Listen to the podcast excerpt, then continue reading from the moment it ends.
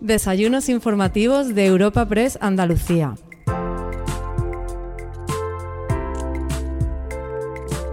Hoy, en una nueva cita de nuestros desayunos informativos de Europa Press Andalucía, contamos con un invitado de excepción como es Luis Planas, actual ministro de Agricultura, Pesca y Alimentación del Gobierno de España. El evento se ha inaugurado con la presencia de Asís Martín de Caviedes, presidente de Europa Press, quien ha presentado a nuestro invitado de hoy.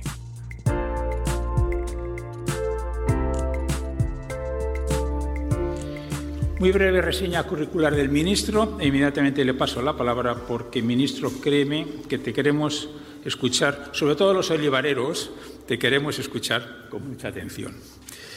Luis Planas Puchades es nacido en Valencia, licenciado en Derecho por la Universidad de Valencia, con premio extraordinario de licenciatura.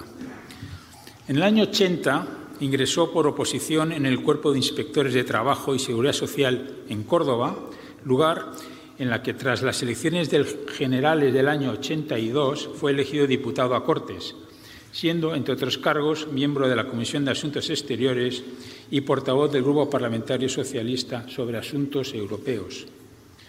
Su amplia experiencia en el campo comunitario le llevó a ser designado diputado al Parlamento Europeo entre los años 82 y 93.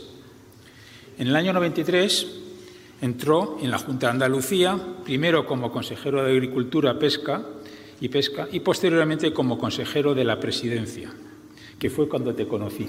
Recuerdo muy bien aquello. A finales del año 96 volvió a Bruselas para hacerse cargo del, del gabinete del vicepresidente de la Comisión Europea, Manuel Marín, y después del comisario Pedro Solbes.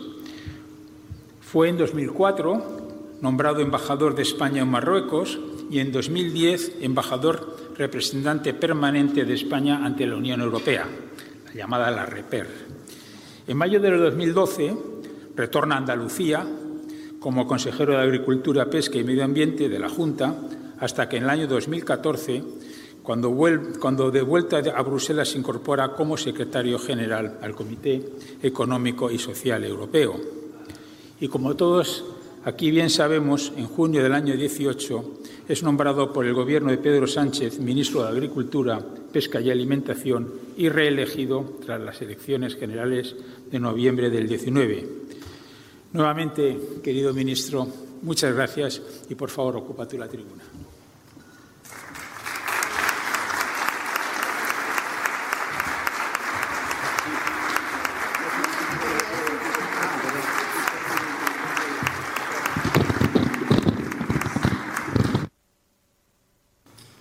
Muchas gracias, eh, querido Asís. La verdad, buenos días, señoras y señores.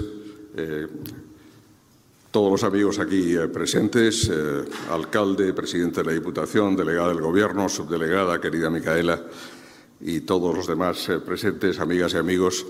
Estoy encantado de estar esta mañana aquí en, Jaén, de hacerlo además en un acto, en un desayuno informativo de, de Europa Press Creo que el presidente de Europa Press, Asit Martín de Caviedes, lo acaba de decir con, mucha razón y me ha recordado además el momento de, nuestro inicial encuentro, que era justamente cuando Europa Press comenzaba a su andadura en, en Andalucía. Debo decir que han pasado unos cuantos años y de aquel momento a este, pues yo creo que se ha, como en el resto de España, ¿no? consolidado como una gran, lo que es una gran agencia informativa de esa gran pluralidad de medios de comunicación que tenemos en nuestro país y de lo cual nos podemos sentir muy orgullosos, porque yo creo que la pluralidad de medios y de expresión de los medios de comunicación no solo es un servicio al conjunto de la sociedad, sino también expresa pues la pluralidad de la propia sociedad española. Yo creo que eso es muy importante que ese valor, lo, ese patrimonio, lo reconozcamos como, como tal. Y también muchas gracias, eh, por supuesto, al, delegado, muchas gracias a, la Caja Rural y a todos los demás eh, patrocinadores de, este evento. Bien, se preguntarán ustedes qué hago yo esta mañana aquí en, Jaén. Bueno, pues eh, primero estar en un lugar que me, es particularmente grato y donde me encuentro en, en casa. Pero también en un momento muy particular, este mismo desayuno informativo lo, lo es, ¿no? Acabamos de atravesar y estamos atravesando aún uno de los momentos más difíciles que creo que España ha pasado desde nuestra guerra civil. Eh, desde el final de la guerra civil eh, hemos pasado muchas cosas buenas y malas en nuestro país, pero ciertamente la, pandemia, el coronavirus, estos últimos tres meses y pico han sido realmente un periodo muy difícil para todos desde el punto de vista sanitario. Ha sido un periodo dramático, dramático por, por los fallecidos, dramático por, por todas las personas enfermas, con la cual, pues evidentemente yo mismo y todos ustedes tenemos nuestro corazón y nuestro pensamiento. Ha sido un momento muy duro y también lo, es y lo va a continuar siendo desde un punto de vista económico, desde un punto de vista social. Ahora bien, como siempre, todo tiene varias caras en la, en la vida. Este momento nos ha hecho ver también lo grande que es España, lo bien que somos capaces de afrontar grandes retos y lo disciplinados y organizados que somos cuando queremos serlo. Y yo creo que podemos estar muy orgullosos de lo que hemos conseguido en circunstancias muy difíciles, porque este confinamiento pues yo diría que efectivamente lo ha sido y, lo continúa siendo la situación. Razón por la cual, y ustedes son un buen ejemplo, y yo mismo, hasta iniciar estas palabras con la mascarilla que llevaba, de una situación en la cual no podemos en absoluto levantar el pie, tenemos que mantener el máximo de responsabilidad individual desde el punto de vista de la protección, de todas las medidas que podamos adoptar porque a pesar de lo que ocurre en algunas partes de España con estos rebrotes, era algo que se podía decir de alguna forma que estaba descontado, es decir, que se iba a producir de forma absolutamente natural y se ha producido en otros países antes, tenemos que llevar mucho cuidado. Esta batalla no ha concluido, no la hemos ganado aún, no la ganaremos sin duda hasta que tengamos un remedio definitivo a la enfermedad y tenemos que aprender a convivir en esta situación que yo espero que no sea como, como decía hace unas semanas el prestigioso semanario El Economist, donde hablaba de una economía del 90%, yo espero que no sea así, que consigamos entre todos salir de este momento y salir de una forma, salir de una forma positiva. Y yo creo que dentro de esa situación, un sector que se ha comportado de forma ejemplar ha sido todo el sector agroalimentario. Agricultores, ganaderos, pescadores, cooperativas, industria agroalimentaria, la distribución, las empresas, los trabajadores han estado prestando servicios de primer día al conjunto de los ciudadanos y algo que parece normal, pero no lo es tanto, y por eso me gusta decirlo y repetirlo en público, todo ha funcionado de forma perfectamente ejemplar gracias a la contribución que agricultores y ganaderos, en primer lugar, y el conjunto del sector han efectuado al conjunto de la sociedad española. Pues si importante ha sido el sector agroalimentario en esta crisis, lo va a ser más en la recuperación. Y yo creo que ese es un primer mensaje que quisiera traer aquí esta mañana.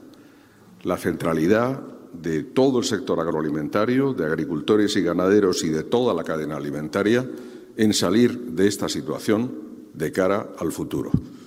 No podemos decir ni mucho menos que las cosas van a ser fáciles, lo sabemos muy bien, pero yo soy optimista soy optimista porque cuando unimos fuerzas y somos capaces de afrontar un objetivo común, no hay quien nos pare. Y yo creo que en esa tarea de enfrentar ese objetivo común, aquí no hay ideologías, no hay banderas de partidos políticos, hay una voluntad común, yo creo que de toda la sociedad española, de todos los ciudadanos y todas las ciudadanas que quieren que salgamos de esta. Y vamos a salir, a pesar de lo profundo, del hoyo desde el punto de vista económico y social en que esta crisis breve pero muy intensa nos ha, nos ha metido. Y yo creo que esa es una de las cosas fundamentales. El pasado viernes, hace tres días, el presidente del Gobierno firmaba con COE, con CEPIME, con comisiones obreras y con UGT un acuerdo por la recuperación que yo creo que es, sobre todo, y además de su contenido muy interesante y muy importante, una señal para el conjunto de la sociedad española una señal de unión, una señal de trabajo conjunto y una señal de intentar entre todos que las cosas vayan a mejor. Este verano va a ser complicado, julio y agosto. Septiembre será sin duda un nuevo periodo. Estamos todos atentos y preocupados por los posibles rebrotes que se puedan producir, por la situación tal como se pueda producir. Hay un exceso, yo creo que hay mucha tensión en el aire y una situación, lógicamente, de preocupación. La tienen ustedes, la tengo yo, la tenemos todos. Y este Gobierno que ha tenido que tomar en tiempo útil decisiones eh, respecto de las cuales nadie se había afrontado con anterioridad, en las cuales no teníamos mapa de ruta, no teníamos las soluciones porque no existía un análisis previo de una situación semejante, hemos conseguido, yo creo, que salir adelante. Salir adelante donde en Europa, afortunadamente, la Unión Europea, casi todo el mundo va en este sentido, pero en la propia Europa, fíjense en el caso de Rusia o en el resto del mundo, Estados Unidos, Brasil o muchos países del continente americano o de Asia, no lo han conseguido. Por tanto, esto es muy importante porque además Piensen ustedes que el sector agroalimentario, y es el tema de mi intervención esta mañana ante ustedes, evidentemente es un sector, el sector español, básicamente exportador, y por tanto lo que ocurre en el mundo nos interesa muchísimo a nosotros. Exportamos más de la mitad de todo lo que producimos, producimos 108.000 millones de euros anuales, de los cuales eh, casi 55.000 exportamos. Hemos conseguido durante la pandemia mantener el ritmo exportador del conjunto del sector agroalimentario español. Ha sido un caso único, una excepcionalidad. Es verdad que como servicio esencial toda la actividad ha continuado de forma normal durante este periodo y hemos conseguido efectivamente esto que ha sido muy positivo.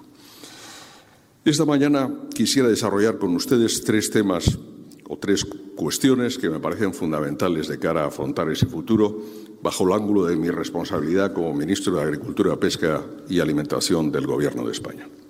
La primera es la ley de la cadena alimentaria y su reforma, que es un elemento fundamental para, para, yo diría que el cambio de cultura empresarial en el sector primario en España y para un futuro donde sobre todo nuestros agricultores y ganaderos tengan unas mejores retribuciones por su trabajo.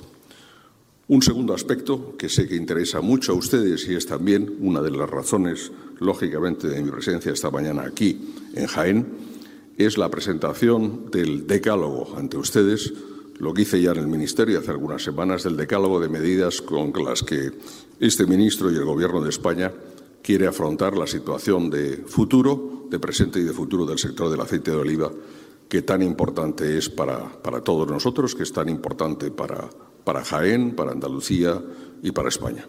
Un sector central, central por el, su peso en el conjunto de la economía española, por su peso dentro de las exportaciones agroalimentarias españolas y qué mejor lugar que decirlo en Jaén. Se lo venía comentando al secretario general, lo estábamos hablando cuando veníamos hacia aquí hace un momento. Jaén produce 500.000 toneladas. Italia, el segundo productor del mundo, produce 324.000.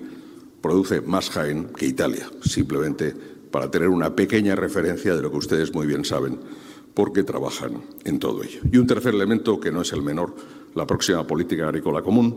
Tendremos en los próximos días un Consejo Europeo, el 17 y 18 de julio, donde representará a España nuestro presidente del Gobierno y que será fundamental para fijar las cuantías, el monto de todo lo que los próximos siete años serán en las perspectivas financieras y también en el plan de recuperación de la eh, Unión Europea. Por tanto, yo creo que una, agenda que intentaré eh, desarrollar de forma sucinta para que podamos en el diálogo posterior, si ustedes lo estiman oportuno, profundizar en algunos de los temas. Primer aspecto en relativo a la reforma de la ley de cadena alimentaria. Los meses de enero y febrero, básicamente, también antes, debo decirlo, sobre todo en el sector de aceite de oliva, se produjeron una serie de movilizaciones de agricultores y ganaderos en reivindicación de unos precios justos. Como ustedes recordarán, desde el primer momento el Gobierno y yo mismo, como ministro de Agricultura, dije que no solo comprendía, sino que apoyaba plenamente esta reivindicación de agricultores y ganaderos. Porque efectivamente en la cadena agroalimentaria española y desde el punto de vista de su articulación se ha producido un desequilibrio creciente en perjuicio del eslabón inicial y más débil que son nuestros agricultores y nuestros ganaderos, en relación con la industria y en relación con la distribución. Este no es, en modo alguno, un señalar buenos y malos, en absoluto, en absoluto, simplemente señalar un hecho, y es la necesidad de que exista un mayor equilibrio en la cadena alimentaria, que haya una mayor transparencia en la formación de los precios y que, evidentemente, quien está en una posición más débil desde el punto de vista estructural tenga una posición, un refuerzo y una ayuda para conseguir negociar en mejores condiciones. Por eso adoptamos en el mes de febrero, el día 25 de febrero, un decreto ley que modificaba de forma urgente eh, la ley de cadena alimentaria del año 2013 en el sentido de determinar la obligatoriedad de los contratos escritos y, por resumir muy brevemente algunos de los aspectos fundamentales, el determinar que nunca el precio de venta podía estar eh, ser inferior a los costes de producción y que, en definitiva, no se podía producir destrucción de valor a lo largo de la cadena. Ese trabajo va a ser complementado en las próximas semanas, en los próximos meses. Presenté la semana pasada, aprovecho para beber un poco de agua.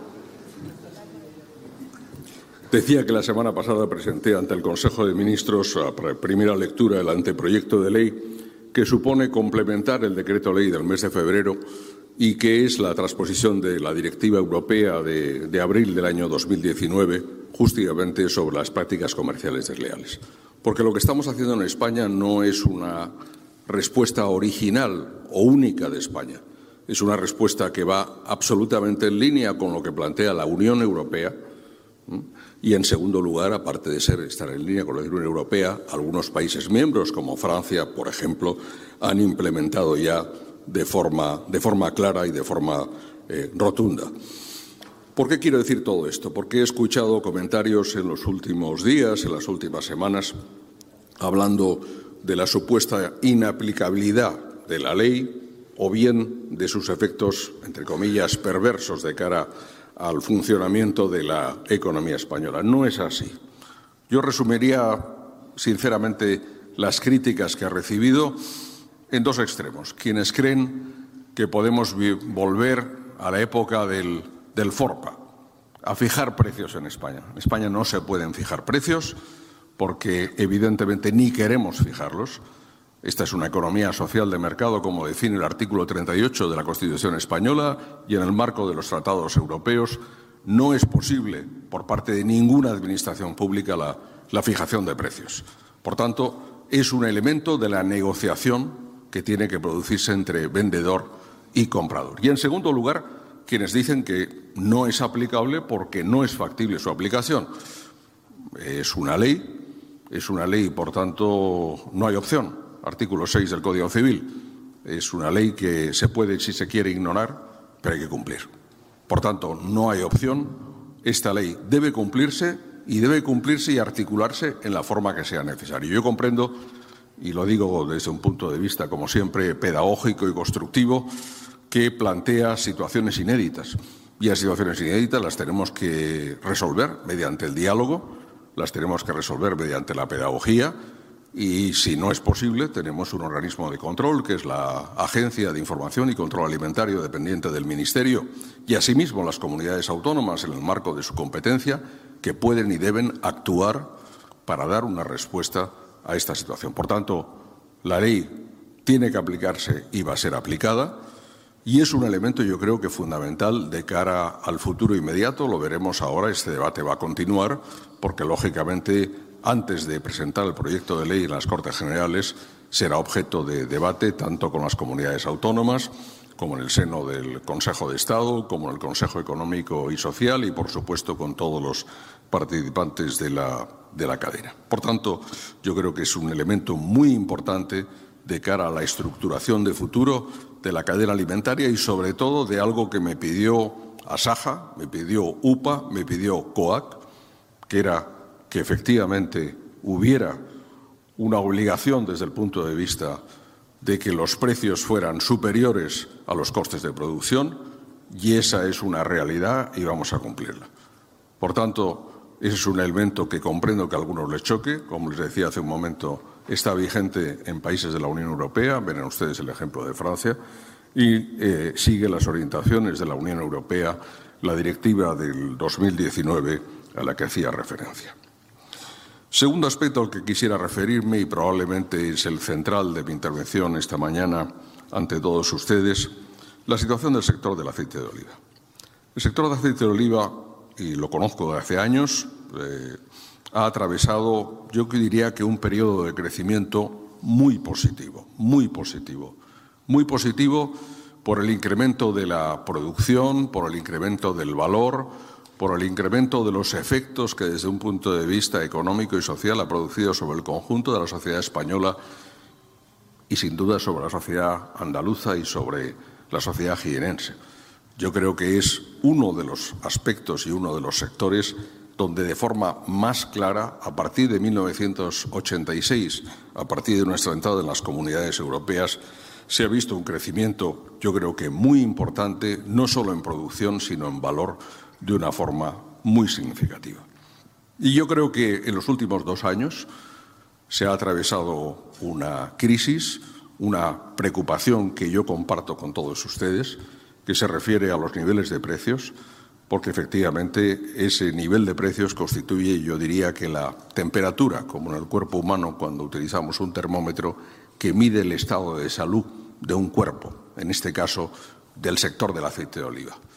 Que los precios estén como están en las últimas dos campañas es muestra de que algo falla.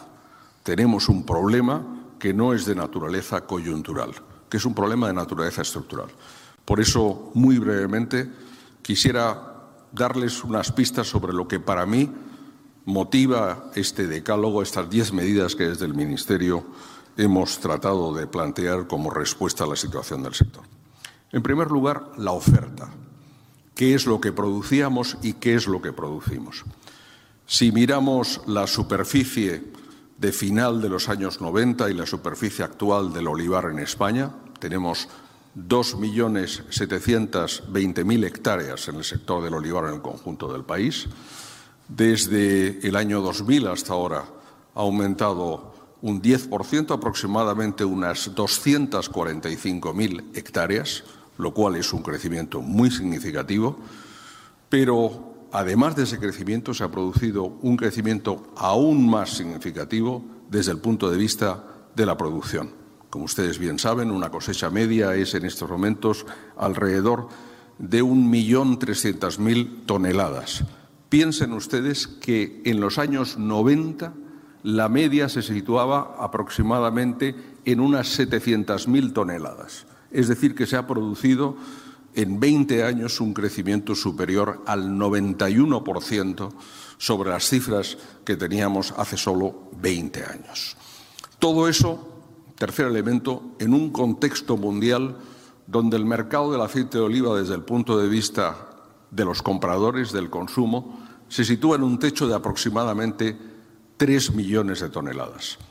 Y para bien o para mal, pero es un dato, permanece estable en ese punto, en esas 3 billones y apenas se ha movido en los últimos años. Me dirán ustedes, o me lo pueden decir, oiga, pero es que eso solo es el 2% del volumen global mundial de consumo de grasas vegetales. Y es verdad, es así. Pero subir esos 3 millones es una tarea que vamos a hacer, porque yo creo en el presente y en el futuro del sector.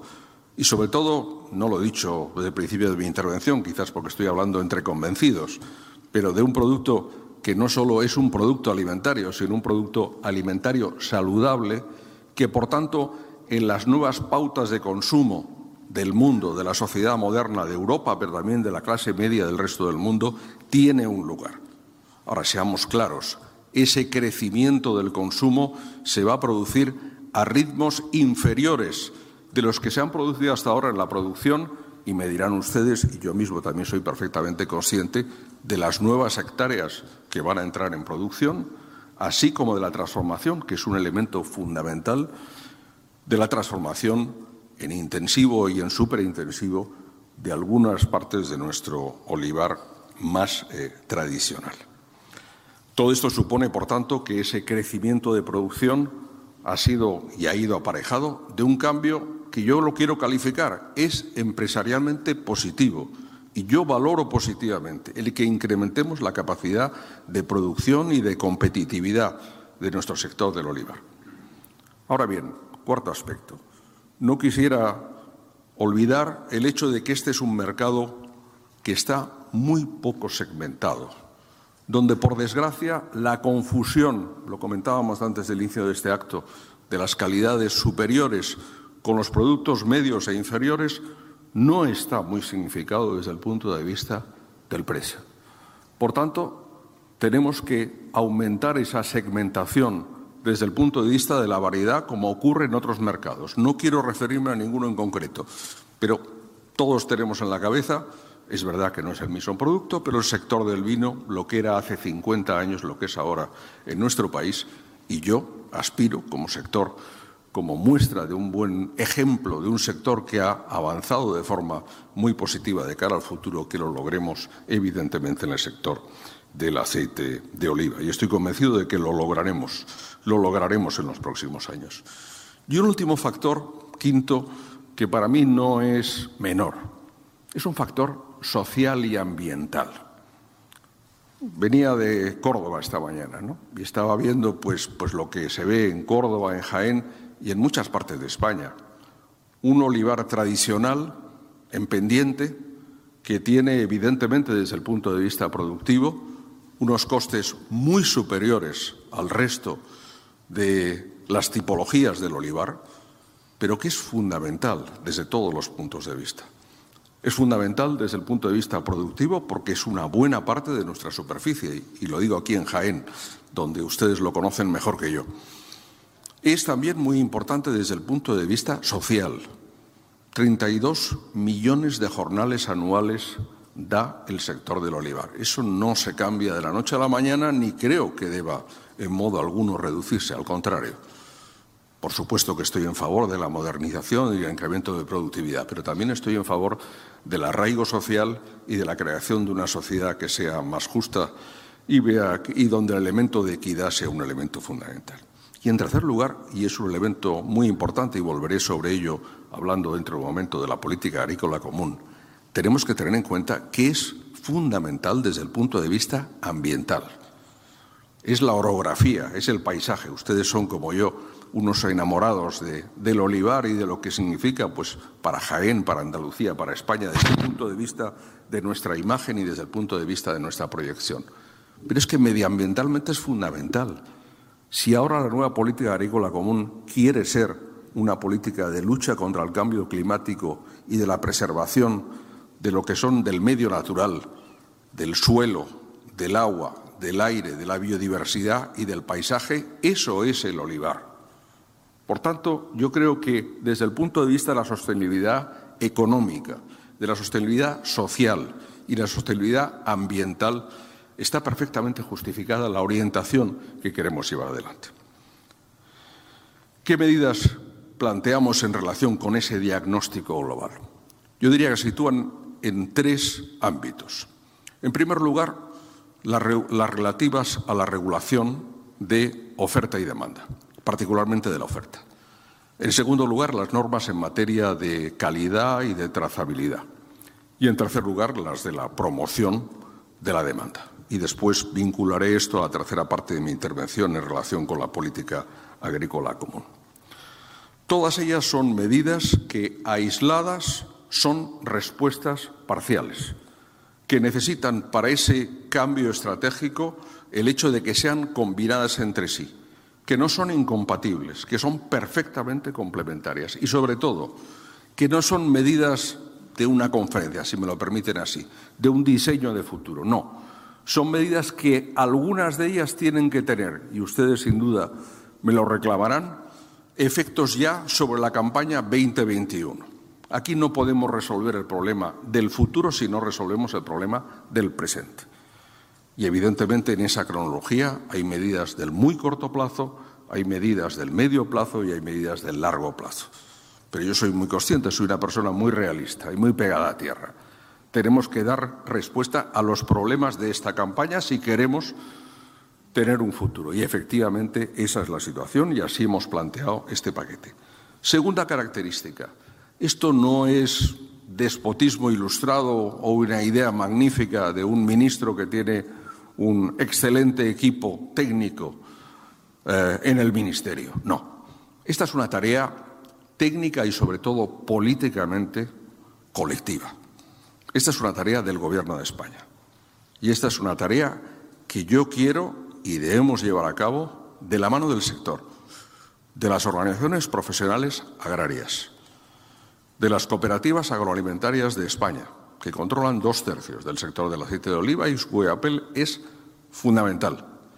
De la mano de la interprofesional y de la mano de todas las comunidades autónomas, evidentemente con un protagonismo importante por parte de la Junta de Andalucía, porque cada uno de nosotros tiene una responsabilidad y un papel a jugar. Pero sobre la base de un presupuesto o de un punto de partida, en el que espero estén ustedes de acuerdo conmigo. Si somos los mayores productores del mundo, si somos los líderes del mercado del aceite de oliva a nivel mundial, yo siempre digo que el liderazgo no se proclama, se ejerce. Hay que ejercer el liderazgo.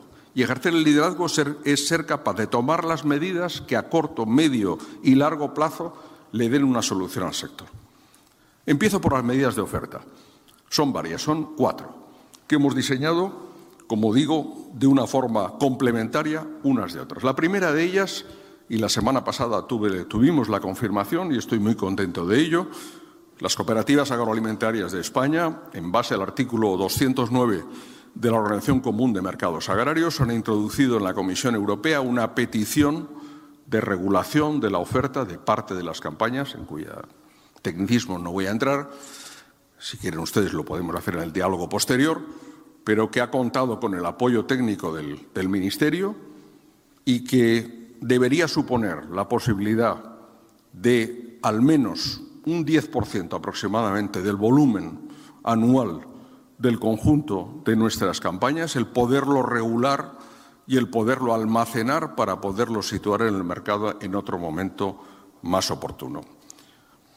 Permítame una nota a pie de página ese problema de oferta y demanda del que hablábamos antes de forma global a nivel mundial. La campaña, no la, que ha concluido ahora, sino la anterior, fue récord, 1.800.000 toneladas. Tuvimos 750.000 toneladas en el stock de enlace entre ambas campañas. En esta campaña, a pesar de las medidas de almacenamiento financiadas por la Unión Europea que conseguí arrancar y que han supuesto el almacenamiento temporal de aproximadamente unas 200.000 toneladas. A pesar de todo ello, ha existido y existe un nivel de precios anormalmente bajo dentro de la situación del sector y yo creo que todo el mundo es consciente y está muy preocupado por ello. Y yo también. Y por eso estas medidas de regulación de la oferta son un elemento, y me adelanto, esta mañana lo leía en un artículo de prensa, no de Jaén, de, un periódico de Madrid, perfectamente compatible con las normas de la competencia. Aquí nadie quiere romper las reglas de la competencia. Aquí lo que queremos, como dice el título tercero del Tratado de Funcionamiento de la Unión Europea, artículos 38-44 del Tratado de Funcionamiento, es que las normas de competencia en el sector agroalimentario son específicas, por una razón muy sencilla, porque dependemos de la climatología, dependemos de unas condiciones que no son la fabricación de un coche, de un televisor, que es la producción del sector agrario. Y, por tanto, las normas de competencia tienen que ser diferentes y intentar regular ese tobogán que se produce entre las grandes cosechas, las pequeñas cosechas, las bajadas de precios y los incrementos de precios. Y yo creo que es un elemento muy importante. La segunda medida se refiere a la posibilidad, en base al artículo 167 también de la Organización Común de Mercados, de adoptar por parte de la Administración medidas obligatorias en relación con el almacenamiento de determinadas categorías o volúmenes del aceite de oliva. Esta es una medida que España consiguió que esté integrada en la reforma de los reglamentos para la próxima PAC, que entrará en vigor en el año 2021. Pero hemos conseguido algo más importante desde el punto de vista de la urgencia del momento, que es que el Parlamento Europeo y también España, en el Consejo, y la Comisión Europea, que hasta hace siete días hemos estado presionando al respecto, eh, acepte que ese artículo 167 vaya integrado su reforma en el reglamento de transición que se aplicará para la próxima PAC entre el año 21 y 23, porque como después explicaré, la próxima PAC entrará con dos años de retraso por razones técnicas y también derivadas de esta eh, pandemia. Por tanto, que ese artículo pueda, entrar en vigor en el momento de su publicación en el diario oficial, cosa que tendrá lugar probablemente en el curso de este otoño, porque el reglamento de transición tiene que entrar en vigor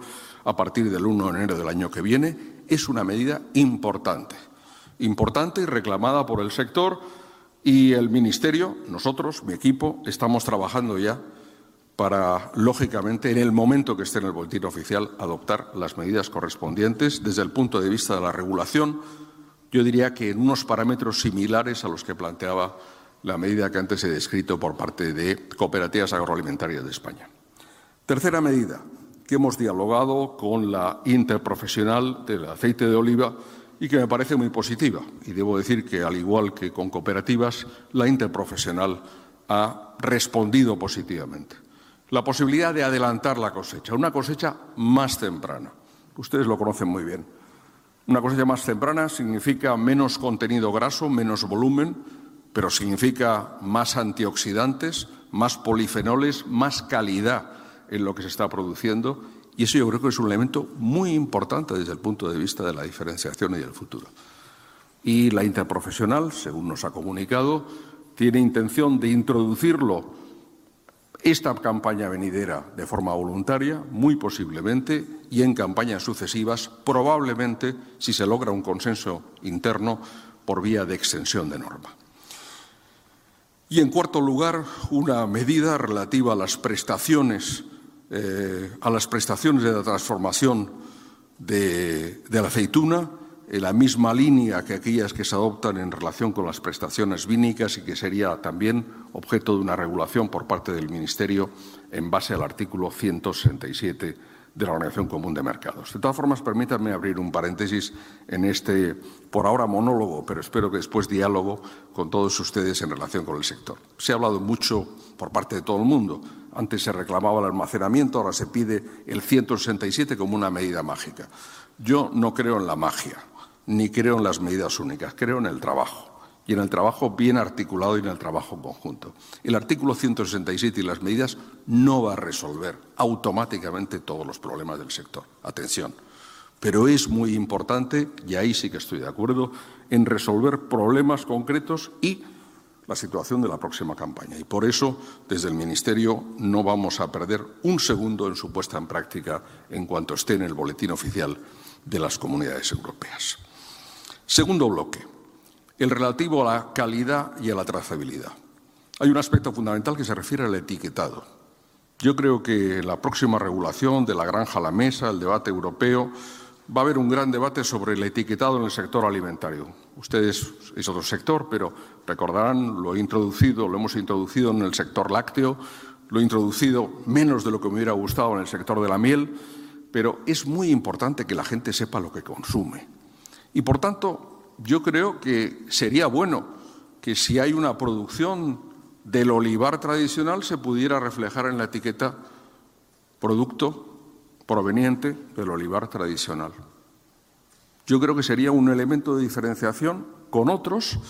Yo soy uno de los padres, lo confieso, de la norma del ibérico, de aquella norma que nos ha servido para en el sector del ibérico pues avanzar mucho desde el punto del incremento de valor y la diferenciación de lo que es también un producto muy nuestro y yo creo que sin querer copiarlo, pero inspirándonos, podríamos avanzar en esa materia.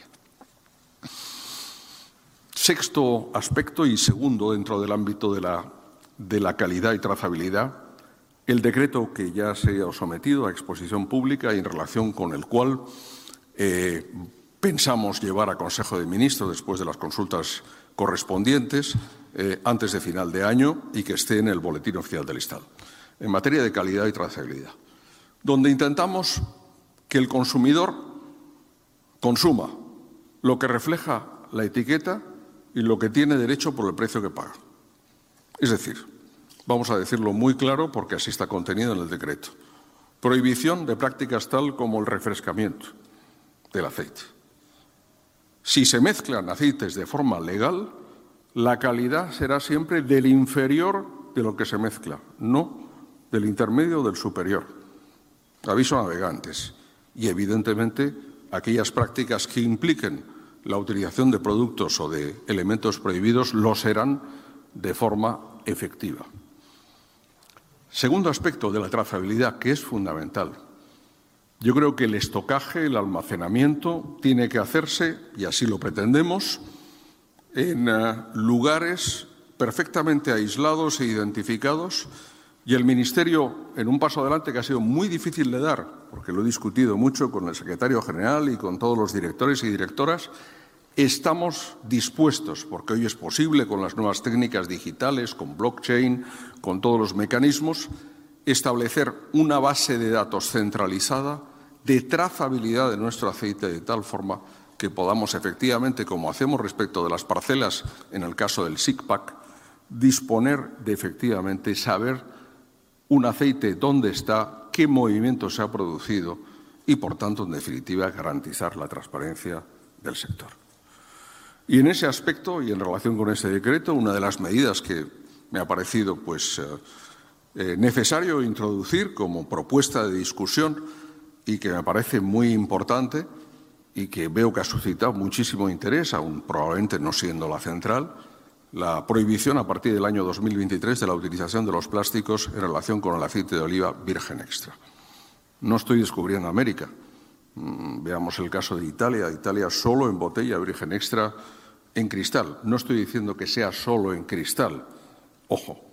Pero sí que estoy diciendo que lo que va a tener gramámenes fiscales con la utilización de los plásticos o incluso prohibiciones en relación con las eh, normativa futura en materia medioambiental y en base a la normativa europea en relación con la utilización de plásticos de único uso, yo creo que en este sector puede ser un elemento de valorización que yo quiero poner eh, sobre, sobre, la mesa. Tercer apartado y eh, séptima medida muy importante en materia de promoción. Que ahí no podemos, eh, tenemos que extender, tenemos que regular mejor la oferta, tenemos también que desde el punto de vista del incremento del consumo, eh, dar un paso adelante. Seamos muy claros. Muchos dicen, esa es la solución para todo. Sí, es la solución para todo, pero es lo más complicado. No se crece en un mercado de la noche a la mañana. En España hemos crecido, por cierto, habrán visto ustedes, en el año 2019, el otro día presenté en el Virgen Extra eh, el informe de política alimentaria en el Ministerio respecto del último año. Hemos crecido, afortunadamente. Estábamos estancados en los últimos años. Pero a pesar de eso, necesitamos crecer mucho más si queremos dar respuesta a la oferta productiva que estamos realizando. Por tanto, ese crecimiento tiene que realizarse en dos ámbitos fundamentales. Uno, la Unión Europea.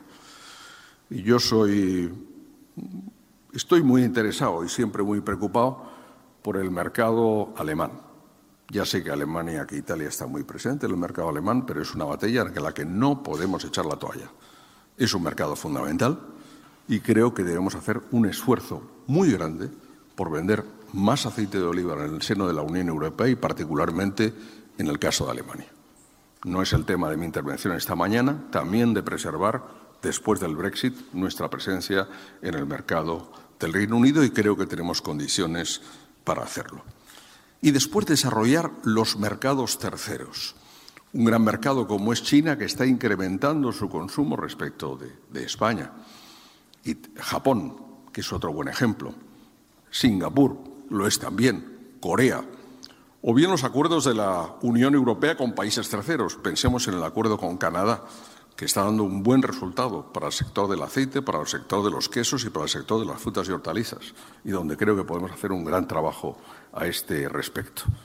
No me quiero olvidar de, de Iberoamérica, de América Latina y particularmente del mercado de Brasil, que es muy interesante para nosotros y donde, lógicamente, más de 200 millones de personas que hablan español y portugués, pues son potencialmente un mercado muy bueno y donde debemos incrementar nuestra presencia. Y finalmente Estados Unidos, donde estamos grabados por esos aranceles injustos al sector agroalimentario europeo y particularmente al español en productos tan importantes como el aceite de oliva envasado, que nos ha afectado y que no podemos permitir que de cara al futuro disminuya nuestra presencia en ese mercado. Es un mercado fundamental por dos razones. Una, por el número de habitantes, pero la segunda, porque es un escaparate del mundo.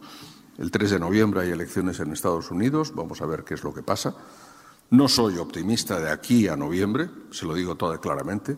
Ha habido incluso una amenaza, como ustedes saben, de aranceles adicionales. Es una consulta habitual ya se produjo hace unos meses, vamos a ver en qué resulta. Dentro de unas semanas estará listo el panel del caso Boeing, que es nuestra respuesta al panel sobre el caso Airbus, pero me da la impresión de que, por desgracia, los acuerdos, digamos, que se puedan llevar a cabo de paz en materia comercial no van a llegar, sin duda, antes del próximo mes de noviembre. Por tanto, vamos a tener aún un periodo complicado, difícil desde el punto de vista comercial respecto de ese país. Y finalmente, eh, tres medidas que se refieren eh, al sector del aceite de oliva y enlazo ya con el tercer tema de mi intervención y que tienen relación con la política agrícola común y con la nueva política agrícola común y esa filosofía que he expuesto ante ustedes hace un momento en relación con las orientaciones de sostenibilidad ambiental, sostenibilidad económica y sostenibilidad eh, social. Creo que en el, pago básico a la renta y en los ecoesquemas tenemos que tener muy presente al olivar y especialmente al olivar tradicional. Los ecoesquemas son un mecanismo nuevo en esta nueva PAC. Todo lo que se refiere al antiguo pago verde se incluye en el pago básico a la renta, pero ese nuevo condicionante que supondrá, por tanto, un esfuerzo adicional, pues lógicamente para mantener eh, los pagos anteriores, es un elemento novedoso que yo creo que es muy aplicable al sector del olivar. Desde el punto de vista pues, eh, de la preservación, por ejemplo, de, las, eh, de una cubierta verde, desde la, evidentemente, del desarrollo pues, del olivar ecológico. Abro, abro paréntesis, se lo digo claramente, tenemos 200.000 hectáreas, 7,4% de los 2.700.000 hectáreas del sector del olivar en ecológico, mi objetivo es que el objetivo del Gobierno, al menos en los próximos diez años, de cara al año 2030, tripliquemos la superficie de olivar ecológico porque es algo demandado por el mercado y que tiene unas posibilidades de retribución y diferenciación eh, muy superiores. Y quizás hasta me quede corto pero prefiero marcar un objetivo realista para llevarlo a cabo. Ahora nos plantea la Comisión Europea para el Plan Estratégico Nacional de la Granja a la Mesa que el 25% de la superficie agraria útil de todos los países miembros tenga cultivo ecológico. En España estamos aproximadamente en un 7,6%. Mm, yo creo que es perfectamente factible y creo que el olivar es sin duda uno de los sectores donde podemos contribuir más desde ese punto de vista de esa transformación, de esa transformación eh, ambiental. Siguiente aspecto, noveno, eh, un programa operativo para el sector del olivar. Saben ustedes que los sectores mediterráneos, frutas y hortalizas, sector del vino, tiene programas operativos con cargo al primer pilar de la PAC. Yo creo que es muy importante que un programa operativo del primer pilar, enfocado al sector del olivar, nos puede permitir desarrollar muchas cosas, como se hace, por ejemplo, ahora en este momento en el PASBE, en el Plan de Apoyo al Sector del Vino Español. Por ejemplo, medidas en materia de promoción, en materia de reestructuración, en materia de apoyo a nuevas prácticas. Y, finalmente, eh, en el segundo pilar, de la PAC, el relativo desarrollo rural, y donde tiene un papel fundamental porque es la entidad de gestión, las comunidades autónomas y en este caso particularmente la Junta de Andalucía, creo que es muy importante desarrollar todo lo que se refiere a el incremento de competitividad y el incremento de productividad de nuestras explotaciones. Ustedes lo saben muy bien, en Andalucía tenemos pues eh, la superficie media de una parcela de olivar está aproximadamente en 7, 8 hectáreas. Tenemos un minifundismo brutal que se refiere a explotaciones que en ocasiones incluso están divididos, como saben muy bien, en parcelas que no son conexas.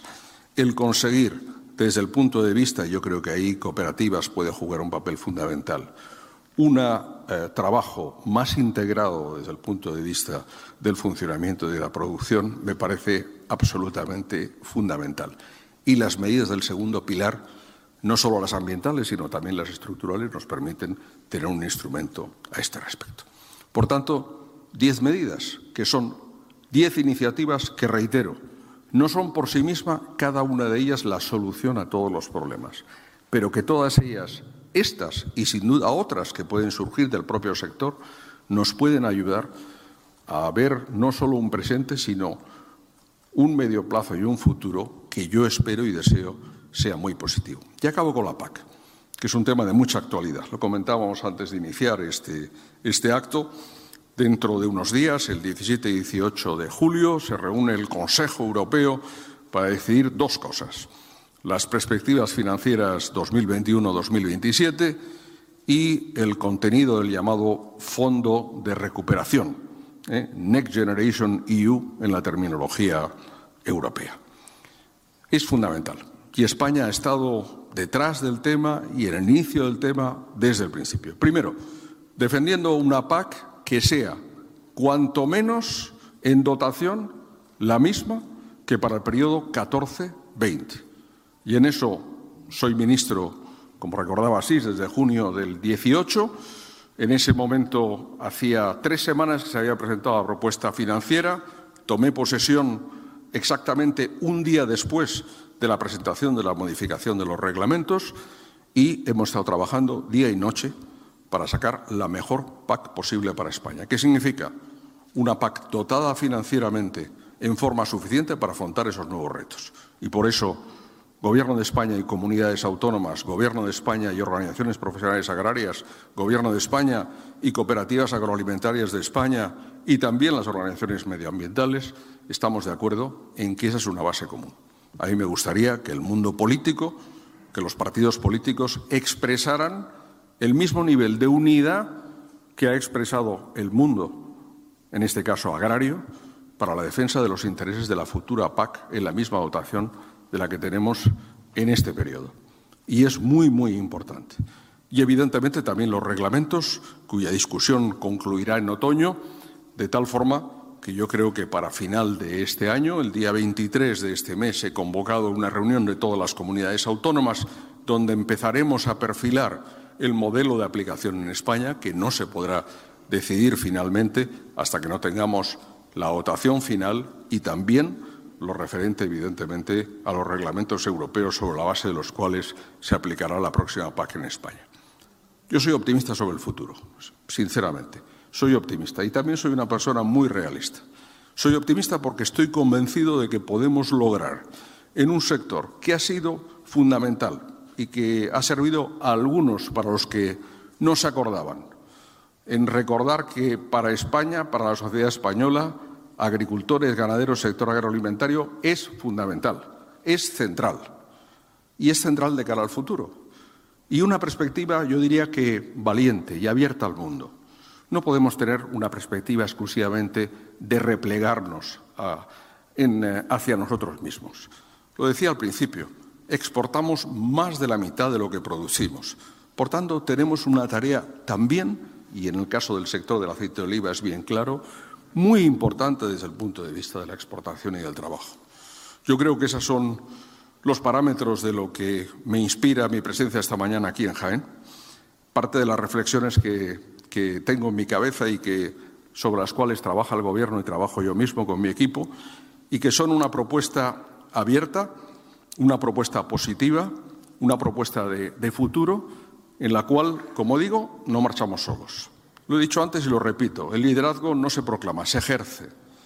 Y vamos a ejercer ese liderazgo. Pero para eso también, en un equipo, cada uno tiene que jugar su papel y tiene que jugar su lugar las comunidades autónomas el suyo, las cooperativas agroalimentarias el suyo, la interprofesional, las organizaciones profesionales agrarias.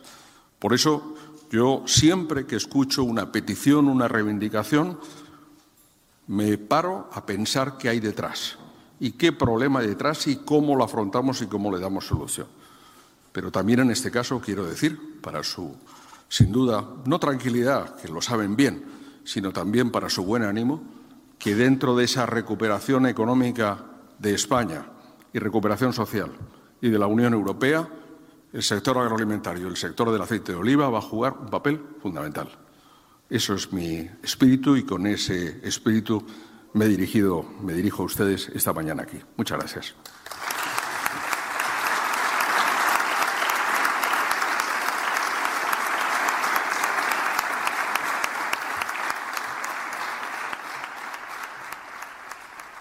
Muchas gracias, ministro. Bueno, son muchas las cuestiones alrededor de todo lo que ha expuesto. Se ha explicado bastante bien. Muchísimas gracias, muy pedagógico todo. Pero tengo que hacer una serie de preguntas a raíz de todo lo que ha explicado. Repetiremos incluso algunas cuestiones, pero creo que sería importante dejar eh, clara la posición. ¿no? Para empezar directamente, ¿tiene intención el Ministerio a corto plazo de poner a disposición del sector una referencia de costes de producción del aceite de oliva? Bueno, eh, me habrán escuchado hace un momento en mi intervención. Eh, he hablado de las referencias de, costes y del papel que juegan en relación con la aplicación de la reforma de la ley de cadena alimentaria. ¿Tiene el Ministerio referencias? Sí, las tenemos. Y esas referencias que están publicadas en nuestra página web y que en su momento eh, suministramos al eh, Consejo Leícola Internacional como, la base de, como base de su estudio de costes sobre la producción del aceite de oliva, no solo en España, sino en todos los países productores del mundo, muestra una tipología de hasta, yo diría que cinco, seis tipologías productivas distintas dentro del sector del olivar. Por lo que más interesa sin duda a ustedes, van en un, yo diría, en un parámetro en una horquilla que se mueve entre un coste eh, por kilo, eh, perdón, por, la, eh, de coste de producción de 3,56 euros al coste de 1,50 euros. Es decir, un coste que supone prácticamente la, multiplicación por 2,5 de los costes en relación con las diversas tipologías del olivar. Eh, significa, y eso no me lo plantea su pregunta, pero lo quiero decir, que el Ministerio tiene que ser la única referencia y la referencia válida a este respecto. Estamos de acuerdo en jugar un papel de referencia, pero evidentemente la referencia contractual es la referencia negociada entre las partes. O bien la referencia que las partes acuerden es la referencia de base para la formulación del contrato.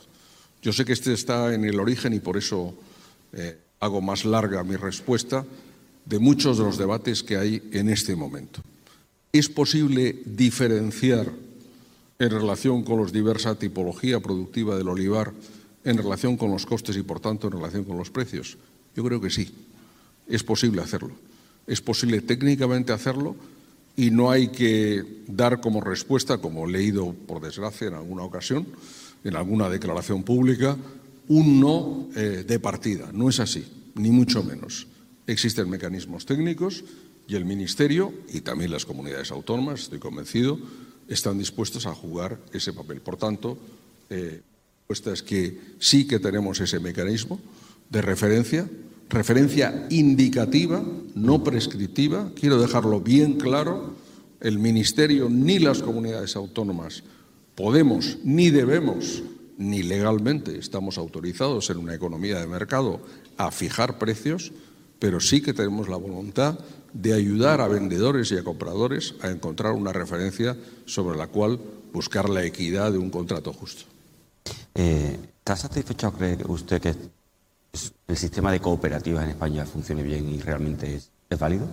Perdón, no El tema de cooperativas. El funcionamiento con las cooperativas, la relación entre productor cooperativas. ¿Cree que está siendo realmente válido esa... Bueno, yo creo que es un tema que hemos hablado con cooperativas agroalimentarias de España. Yo creo que no es un tema que en absoluto cooperativas hay que darle, como todo en la vida, hay que darle una vuelta a la cabeza. Es perfectamente posible. Yo hace un momento les he dado alguna pista, eh, por ejemplo, en relación con el etiquetado cuando hacemos referencia al procedente del olivar tradicional. Eh, muchas cooperativas saben perfectamente y tenemos mecanismos técnicos para saber de qué parcela, en base al SIGPAC, eh, se ha obtenido el producto, dónde se almacena, en qué condiciones y, por tanto, la trazabilidad puede y debe ser perfecta. Y por eso lo que pretendemos llevar a cabo desde el punto de vista de la trazabilidad es un elemento fundamental para el futuro. Por tanto, es perfectamente aplicable. Es verdad, y no dejarlo de lado, que en el mundo cooperativo nos encontramos con una peculiaridad, la peculiaridad de que quien es productor, a su vez, es socio de una cooperativa. Tiene esa doble condición. y, por tanto, no somos ajenos a ello. En el debate justamente de ese anteproyecto de ley, que dará origen al proyecto de ley este otoño, donde transpondremos la directiva europea, pretendemos abordar ese aspecto. Señor ministro, una vez aprobada la autorregulación el último trílogo celebrado en Bruselas, ¿tendrá en marcha esta medida el Ministerio para la próxima campaña? Vamos a ver, eh, aquí no adelantemos acontecimientos, ¿eh? vayamos paso por paso, porque si yo, y me encanta leer la prensa, leo muchísima prensa todos los días, pero, pero da la impresión que todo está, todo está hecho, no, no está hecho, ni mucho menos. Hace falta que haya un acuerdo en el Consejo Europeo, porque sin el acuerdo en el Consejo Europeo no se pueden incluir las cifras del reglamento de transición. Por tanto, si hay acuerdo, como esperamos lo haya en julio, pues supondría que se podría cerrar el reglamento de transición probablemente en septiembre. Tiene que pasar de nuevo con esas cifras por el Parlamento Europeo. Hay dos plenos en el mes de octubre. Ya estoy haciendo lobby para intentar que pase en el primero y no en el segundo. Aquí va cuestión de días por la campaña y a ver si lo podemos tener en el diario oficial antes que concluya el mes de octubre o primeros días de noviembre. Ya le he dicho que en el Ministerio no se apagan las luces, ni se han apagado durante la pandemia. Trabajamos día y noche y estamos trabajando en las medidas de aplicación en relación con el tema. Sí.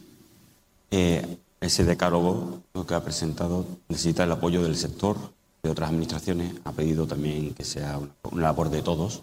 ¿Está satisfecho con la respuesta que está teniendo hasta el momento tanto el sector como de otras administraciones? En este caso, la Junta de Andalucía. Vamos a ver, cada uno tiene lógicamente un punto de vista que es legítimo ¿eh? desde el punto de vista de sus intereses y de la, de la, expresión de su punto de vista. Yo, mi consideración global es que sí, que ha tenido una buena, muy buena recepción.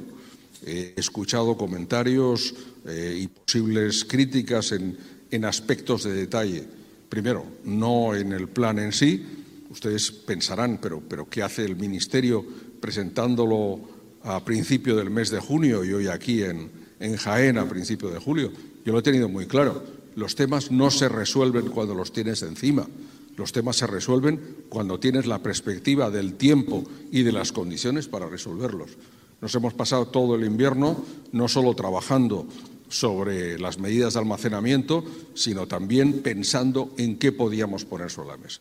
Yo quiero reiterar, las diez medidas aisladamente consideradas no son la respuesta. La respuesta es la combinación de estas medidas. Y efectivamente, confirmo lo que usted me preguntaba, creo que la recepción está siendo positiva. E hice una primera presentación a las consejeras y consejeros. Hemos convocado una reunión de explicación desde el punto de vista ya de directores generales y vamos a continuar trabajando con el conjunto de, las comunidades autónomas y muy particularmente con la Junta de Andalucía, que lógicamente es la primera eh, es la comunidad la primera productora de, España, yo diría que del mundo, pero no olvidemos que hay 13 comunidades autónomas que en, España producen, aunque sea un poquito de aceite de oliva. Es un producto auténticamente nacional. Y en el tema de la Junta, ¿sí cree que está satisfecho? ¿Cree que puede haber una coordinación? ¿Puede que los intereses políticos queden aparte en este tema?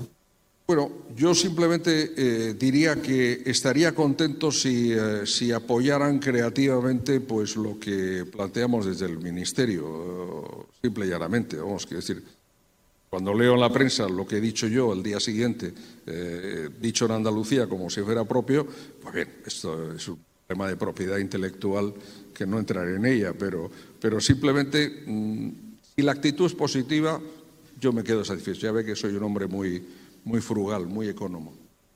¿Qué le diría a aquellas organizaciones que, pese a todo, aún han anunciado medidas, o sea, movilizaciones para el mes de julio, que bueno, parece que quieren seguir con las protestas? Mire, yo lo que puedo decir es que afortunadamente España es un país libre, tenemos una constitución que ampara la libertad de todos los ciudadanos, que cada uno se expresa como quiere y como desea. Yo creo que en estos momentos honestamente tenemos que, trabajar y trabajar en, esas pistas que he indicado en ese decálogo y probablemente en muchas más cosas y que cada uno si quiere expresarse, eh, pues eh, si es desde luego por lograr precios más justos tendrá siempre mi simpatía. Es eh, solo, como decía algún dirigente agrario, me decía hace unos meses, cuestión de manifestarse y si fuera así, pues manifestaríamos todos los días para que subieran los precios, pero el mercado es, por desgracia, insensible a esas cosas. Por tanto, yo lo respeto, lo, amparo, creo que es perfectamente pues, parte de, de la riqueza y la vivacidad de la sociedad española y una reivindicación absolutamente legítima, pero sobre todo lo que tenemos que poner cada uno de nuestra parte es lo que podamos hacer para conseguir que un sector que es un sector de sube y baja y lo ha sido toda la vida, pues consigamos estabilizar unos ingresos decentes para todo el mundo que está, para todos los productores, para los y para todos los implicados en la cadena. Estas propuestas, o sea, protestas, perdón, van a iniciarse en el puerto de Algeciras. Eso está muy relacionado también con una pregunta que quería hacerle, a ver si a través del Ministerio van a solicitar a la Unión Europea la clausura del salvaguarda del contingente de aceite que se importa de Túnez. De Túnez, que si se va a pedir. No, vamos a ver, eh, no lo he mencionado en mi intervención, pero sinceramente porque no es uno de los elementos fundamentales de este diagnóstico. Ha habido y hay en los últimos años, en base al contingente eh, procedente de, en particular de Túnez, eh, también dentro de la Unión Europea, el segundo país es, es Portugal, pero es dentro de la Unión Europea, no, fuera de la Unión Europea. Y después, como ustedes saben, nosotros exportamos, pues entre otros, a Italia y a un montón de países, aparte de aquellos que exportamos, lógicamente, producto acabado y producto eh, embotellado. Pero yo sé que ese tema ha planteado, pues, mucha, en un momento de precios bajos, y yo lo entiendo perfectamente, y lo he hablado con muchos dirigentes presentes en esta sala, una, una susceptibilidad, pues, pues notable, por decir, oiga, pues si tenemos eh, aceite disponible y a buen precio, ¿por qué se trae aceite? Y hay explicaciones, y las ha dado pues, alguno de los que sin duda lo hace, pues, el, pues la aranceles, Estados Unidos, la necesidad de botellar eh, aceite procedente de otro país no objeto de sanción. Yo, si me permiten, hoy voy a, ser voy a dar un paso suplementario adelante en esta materia, que ya les digo que no es la fundamental, ojo, que no desviemos la atención. ¿eh? Nos gusta mucho hablar de terceros, veamos y mirémonos al espejo nosotros. Pero una cuestión, miren, si se refiere a empresas privadas, no le pregunten al ministro, le a la empresa correspondiente por qué efectúa esa envasadora esa, esa importación. Segundo, si se refiere a cooperativas de primero o básicamente de segundo grado, oiga, ustedes son miembros de la Asamblea General y de la Junta Rectora. Planteen el tema allí, no me lo planteen a mí, planteenlo dentro de la cooperativa y dentro del mundo cooperativo y pidan las explicaciones, que ya le digo, y no lo digo sin ánimo crítico, están ahí. Tercer elemento que ha sido objeto, y aquí en Jaén particularmente, de mucho debate, patrimonio comunal olivarero. Es un ente autónomo que toma sus propias decisiones. Ha habido alguna organización que ha planteado que no se almacene aceite procedente de terceros países en eh, eh, en, los depósitos del patrimonio comunal olivarero. Bueno, pues yo quiero anunciarle esta mañana que le voy a dar instrucciones a todos los representantes del Ministerio para que voten en contra del almacenamiento de aceite proveniente de países terceros en los depósitos del patrimonio comunal olivarero. Simple y llanamente por una razón, porque esos depósitos están pensados para almacenar el aceite producido aquí y nuestro aceite, no para otras operaciones que son perfectamente legales y legítimas, pero para que tienen que buscarse sus propios lugares de almacenamiento.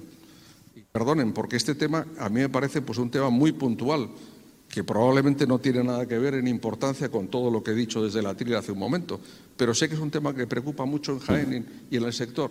Y yo quiero que sepan que el ministro está con el sector y está con ustedes y también es sensible a todos esos problemas que se plantean. Por tanto, lo dejo bien claro, el Ministerio, la postura de nuestros representantes, que no son todos, sino una parte, va a decir no al almacenamiento de, países, de aceite de países terceros en los depósitos del patrimonio.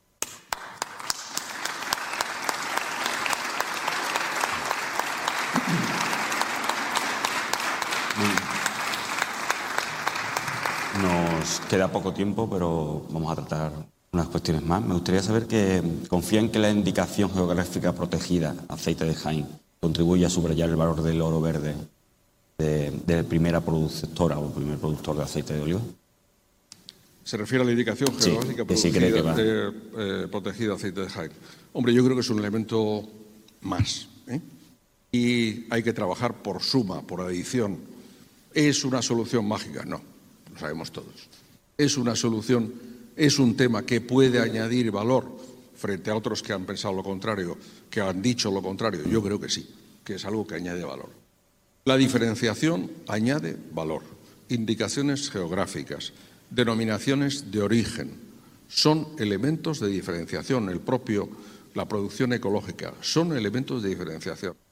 Miren ustedes, yo siempre lo pongo el ejemplo, y todos lo conocemos, los que tenemos un poquito más edad, más experiencia quizás, no sé, en, esta sala, ¿no? Quiero decir, pues eso, de una cadena, ¿verdad, así, de televisión a lo que tenemos ahora, o en el mundo de las agencias, o en el mundo de los medios de comunicación, pues ocurre igual dentro del mundo del consumo alimentario. Eh, si uno va a cualquier eh, supermercado, pues, pues verá la variedad de productos y la variedad de gustos y de cuestiones. Yo soy partidario, todos los elementos de diferenciación. Yo, por ejemplo, creo que lo he dicho en algún medio de comunicación, ya pues esas anécdotas pues, pues, pues no son anécdotas, yo lo reconozco, yo soy de picual y de picual eh, extra temprano. Ese es el aceite con el que desayuno todos los días, hoy mismo. Eh, quiero decir, cada uno tiene sus preferencias. Ojo, perdón por los que aquí es como definirse de un, probablemente he hecho lo que un ministro no debería hacer, definirse por un club de fútbol, ¿verdad? Pero yo, pero yo soy una persona muy sincera y lo digo, ojo, que todas las demás variedades son excelentes, pero cada uno tiene su corazoncito. Y yo, y Paco lo sabe muy bien, pues también lo tengo. ¿Verdad? Que ya, he metido la pata. Perdón, pero después de estar hablando hora y media, algún lapsus tenía que cometer. No, no es un lapsus, es una opción. Tenemos afortunadamente, y vean ustedes, por ejemplo, pues... Eh, el banco que tenemos del genoma en la Universidad de Córdoba, que es fantástica. Tenemos en España eh, catalogadas más de 150 variedades distintas. Eh, de hecho, en producción se encuentran en estos momentos en nuestro país prácticamente 50 variedades distintas. Muy importante esa variedad. Tiene sus gustos personales, pero evidentemente tiene que haber eh, bajo el cielo, pues para todo, para todos los gustos. Yo creo que es muy importante. Mm. Ha hecho referencia a la PAC, es el momento clave pero realmente teme un recorte de la PAC. España teme un recorte de la PAC. Y esta, pregunta tenía que caer, ¿no? Esta era la pregunta, eh, supongo que es la última pregunta, ¿no? No, no. ¿Aún queda más? Vamos a seguir, vamos a seguir. No, es igual, estoy muy bien, yo estoy muy bien con ustedes. Vamos a ver, vayamos a lo claro. Este es, el presupuesto, es un presupuesto muy difícil de pelearlo. Y lo hemos estado peleando, como le decía, desde, la, desde que yo asumí el ministerio y desde que en junio del año 18, se presentó en, mayo, se hicieron las propuestas financieras. Lo hemos trabajado de forma conjunta, solidaria, intentando recabar el máximo de apoyo a una tarea que es dificilísima. ¿eh? Yo he pasado más de 20 años de mi vida negociando en Bruselas y sé lo que es negociar en Bruselas. ¿eh? Hay que llevar los bolsillos cosidos ¿eh? cuando uno entra en una negociación, porque si no eh, sale mal. Hay que llevar los bolsillos cosidos de la chaqueta y los pantalones. Pero seamos también muy claros, estamos muy bien posicionados. la presentación del documento por parte del Gobierno de España sobre el Fondo de Recuperación, el apoyo de la canciller Merkel y del presidente Macron a la iniciativa del Fondo de Recuperación, el planteamiento de una, no de incrementar la aportación de los países miembros, sino de la posibilidad por primera vez de emitir deuda exclusivamente de la Unión Europea para ese fondo de recuperación es muy importante. Pero como todo, tiene sus dificultades. La negociación, entramos en los diez días finales antes del Consejo Europeo. Sinceramente, a mí me preocupa una cosa. Cuando España se sienta en un Consejo Europeo, no se sienta Pedro Sánchez, presidente del Gobierno de España. No se sienta un partido político, no se sienta una bandera, se sienta España como país. Por tanto, al que le toca negociar tiene que tener el apoyo de todo el país detrás. Yo siempre digo que cuando juega España, todos somos España. Y en un Consejo Europeo, todos somos España. Por eso me preocupa mucho algunas de las expresiones que he escuchado en los últimos días del principal partido de la oposición, el Partido Popular, diciendo que los intereses de España no se van a defender bien o bien alineándose con condiciones suplementarias de cara a la aplicación del Fondo de Recuperación. Porque me conozco muy bien las discusiones y cuando en una caja negociadora hay 15 temas, en condiciones, montante, cheques de devolución, etcétera, etcétera, al final es cambio de tema por tema. Y miren ustedes, yo quiero blindar la PAC, pero para blindar la PAC nos vendría mejor que la principal fuerza de la oposición apoyara al gobierno en esa negociación. Porque si no es así, no digo que vaya a ocurrir, pero corremos el riesgo de lo que son las condiciones del fondo de recuperación se acabe convirtiendo en una dentellada sobre la PAC. Yo espero y deseo que no sea el caso. ¿eh? Y vamos a hacer todo lo posible. Pero sí que hago una llamada a la responsabilidad porque las negociaciones europeas son negociaciones de país, no son negociaciones exclusivamente de gobierno o de fuerza política. Por eso, cuanta mayor unidad haya, mucho mejor porque eso nos dará mucha mayor fuerza en Bruselas. ¿Y cuál es el futuro del aceite en la PAC? ¿Perdón? El futuro del aceite. ¿El aceite en la PAC?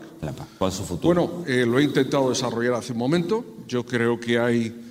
Eh, ahora nos tenemos que sentar este mes y después del verano con las comunidades autónomas para diseñar la aplicación en España.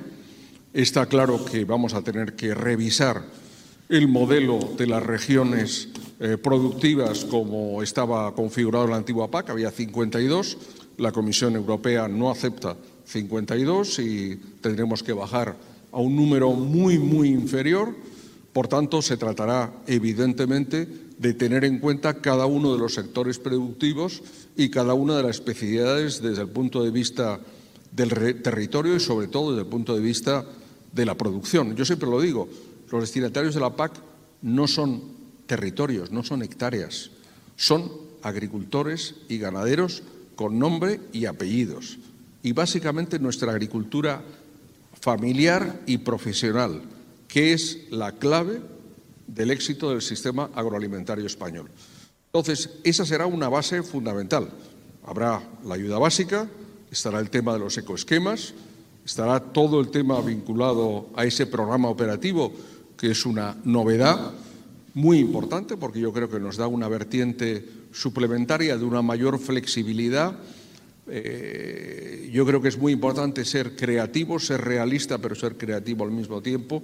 Y finalmente tenemos la parte que yo creo muy importante de esos programas de modernización productiva que de la mano del segundo pilar se pueden llevar a cabo.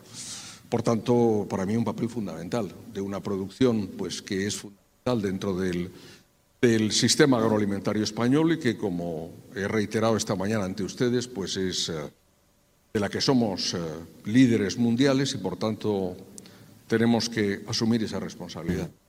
Las dos últimas cuestiones no tienen nada es que ver todo, Es todo un diálogo esto, ¿eh? No, no, bueno. Creo que la creatividad de todos los participantes es grandísima. me gustaría saber, ha hablado también del papel de la oposición, de que ante Europa tenemos que ser un país ¿Qué le parece que Nadia Calviño quizás no cuente con el apoyo del Partido Popular para presidir el Eurogrupo? A mí me parece magnífico.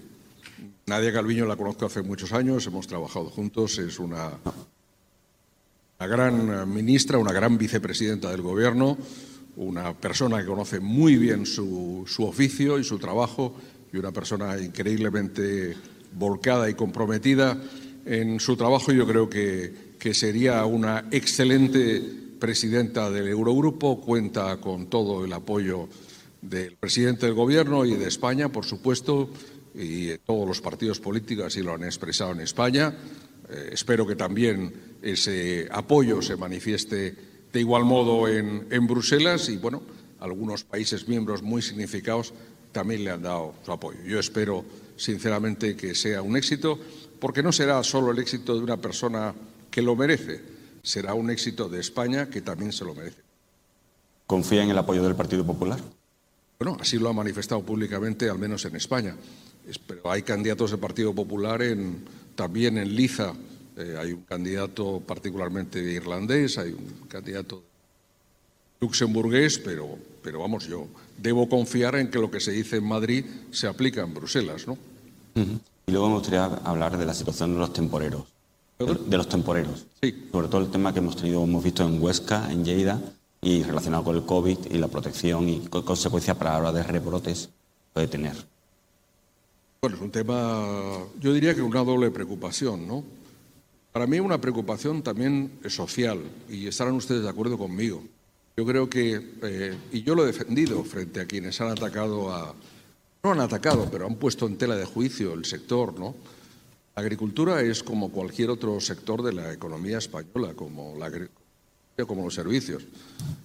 Por tanto, hay una inmensa parte de gente que lo hace bien y algunos que pueden hacerlo mal. No tienen que calificarse a unos pocos por el conjunto y yo creo que el conjunto de la legislación en materia social eh, también en todos los aspectos debe cumplirse y estarán ustedes totalmente de acuerdo conmigo. Yo creo que afortunadamente es el caso. La, la, gestión de todo este mano de obra eh, temporera que aquí mismo, pues en Andalucía conocemos bien porque trabajan, está aquí la delegada del Gobierno que lo vive todos los días, eh, pues en el sector del olivar, pero también en el sector de las frutas y hortalizas, de, de, Huelva, de Almería y demás, pues merece todo el respeto, ¿no? El respeto a las leyes y también el respeto a las condiciones. Fíjense, yo cuando llevé al Consejo de Ministros el decreto ley en plena pandemia, en pleno estado de alarma, sobre la facilitación de la contratación de temporeros, me basé en un esquema muy local, muy comarcal, porque en aquel momento se trataba de evitar al máximo la movilidad para evitar la extensión de la enfermedad.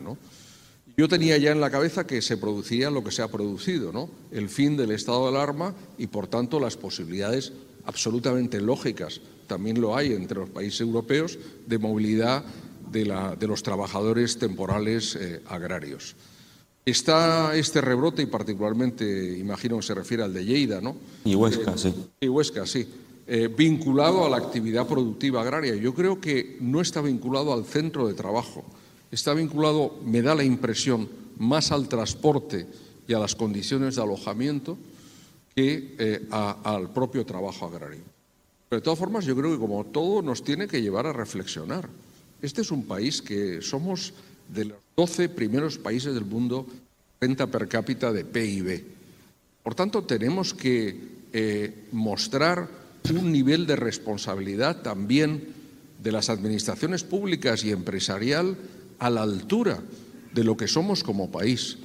Eh, hay quien continúa yendo, también aquí en Jaén o en Córdoba, pues un mes al año aún a la vendimia, eh, a Francia, por, por, razones salariales, porque se, se logra un salario hora superior al español, pero también porque las condiciones de alimentación y de hospedaje son muy dignas, muy correctas. Y yo creo que eso también tenemos que avanzar ahí. Ojo, no estoy diciendo que no lo hagamos, lo hacemos, pero es importante, lo venía comentando con Fernando Miranda hace un momento, llegando aquí, la estabilidad en el empleo. Qué importante es, en plena crisis, yo tenía una petición de una organización sectorial que me decía, es que hay fijos discontinuos que vienen de Rumanía y a los que conocemos. Es que eso es muy importante. El que a una finca, el que a una explotación vaya año tras año trabajadores a los cuales se conozca por su nombre y apellido, eso es muy importante. Porque es un elemento de estabilidad, primero, de conocimiento del oficio, de conocimiento de las personas. Todo eso tenemos que fomentarlo. Yo creo, yo soy un partidario porque creo que forma parte del, planteamiento. Aquí está la delegada del Gobierno. Todo esto es inmensamente difícil, pero yo creo que nos tenemos que poner todos a darle una respuesta y en relación con su pregunta, que supongo que será su interés o el interés informativo de su pregunta, yo creo que si las hay están vinculadas con transporte y con alojamiento, no con el trabajo en ninguna. Eh, bueno, ministro, muchísimas gracias. Bueno, esto ha sido un interrogatorio amistoso, ¿eh? más que un diálogo, pero entiendo que las preguntas provenían de ustedes. Por tanto, esto ha sido un diálogo a través del moderador y muchas gracias y encantado de estar con ustedes esta mañana aquí Jaén. Si me permite, ah, si me permite una última pregunta que me piden que me piden que le haga. Es una repregunta, será alguien que querrá. Televisión española quiere que le hagamos una pregunta que se cubran los costes de producción es el caballo de batalla de los agricultores y estos denuncian que según la ley de cadena alimentaria el contrato se establecerían los costes, pero sistemáticamente se han incumplido desde el principio. No, vamos a ver, eh, es que todo esto, claro, si es para un corte de televisión española, imposible de explicarlo. Lo digo, soy muy claro, ¿eh? ya saben ustedes que yo soy un político antipolítico. Entonces explico las cosas. Bueno, concreta la pregunta, ¿no? Eh, los agricultores piden la AIACA intervenga y supervise los contratos sistemáticamente. ¿Es posible? Vamos a ver, la clave de todo es que el contrato sea un contrato escrito, lo cual por encima de 2.500 euros tiene que ser el caso. Esa cultura del contrato escrito es un salto adelante fundamental. En segundo lugar, que lógicamente exista una referencia en cuanto a los costes para la fijación del precio y que, como dice la ley, éste sea superior a los costes de producción. Mire usted, esa reforma legislativa se publicó en el BOE el día 26 de febrero. Entró en vigor 15 días antes del estado de alarma. Y es eh, se aplican desde el día siguiente, pero es evidente que para causar efecto necesitan un tiempo de aplicación y además me parece bien que sea así. No sé si era la pregunta, pero esa es mi respuesta. Gracias. ministro, muchísimas gracias, pero cierra el acto Luis, eh, Luis Jesús García Lomas, como vicepresidente de Caja Rural de Jaén. Bueno, buenos días y mi saludo a todas las autoridades que se encuentran aquí presentes y, por supuesto, al ministro. Bueno, yo creo que, es una suerte ¿no? que, el ministro haya podido estar aquí en Jaén y directamente nos haya podido contar ¿no? que es lo que se está trabajando en el sector del aceite de oliva tan importante ¿no? para, toda, para Caja Rural y, por supuesto, para todas las instituciones y, empresas que se encuentran aquí en este acto. Creemos que, es fundamental porque al final afecta a nuestro territorio, a nuestra población y al desarrollo de nuestra provincia.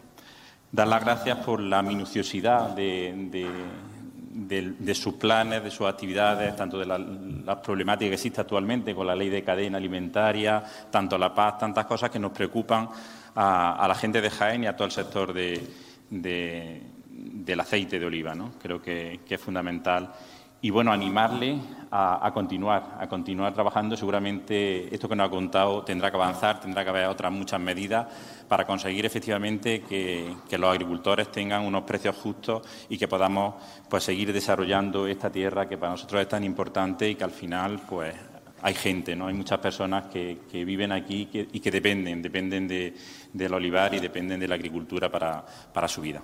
Muchas gracias.